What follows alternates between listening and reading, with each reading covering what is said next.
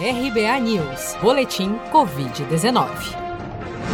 Dados atualizados pelo Ministério da Saúde, divulgados na noite desta quarta-feira, 25 de outubro, apontam que 6.166.606 brasileiros já contraíram a Covid-19 desde o primeiro caso confirmado da doença no nosso país em fevereiro deste ano. Mas, segundo estimativas do governo, do total de casos confirmados, 5.512.847 já se recuperaram da doença, enquanto outros 482.990 seguem internados ou em acompanhamento. Ainda de acordo com o balanço oficial desta quarta-feira, o Brasil já soma 170.769 mortes provocadas pela Covid-19 desde o dia 16 de março, quando foi registrada a primeira vítima fatal da doença no país. Somente nas últimas 24 horas foram reportados pelas secretarias estaduais de saúde 47.898 novos casos e 654 óbitos provocados pelo novo coronavírus, de acordo com dados oficiais.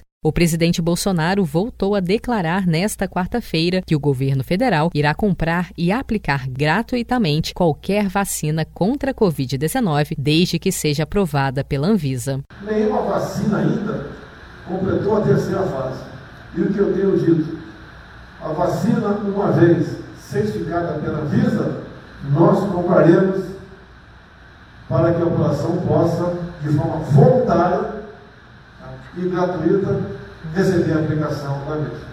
A afirmação foi feita em encontro com empresários organizado pelo grupo Votarantim em São Paulo. Em sua fala, no entanto, o presidente não citou o nome de nenhuma vacina, como por exemplo a Coronavac, vacina contra o novo coronavírus desenvolvida pela farmacêutica chinesa Sinovac Biotech em parceria com o Instituto Butantan em São Paulo. Há duas semanas, Bolsonaro declarou que comprará lotes da Coronavac caso a vacina seja aprovada pelo Ministério da Saúde e pela Anvisa, mas que não aceitará pagar qualquer preço pelo imunizante.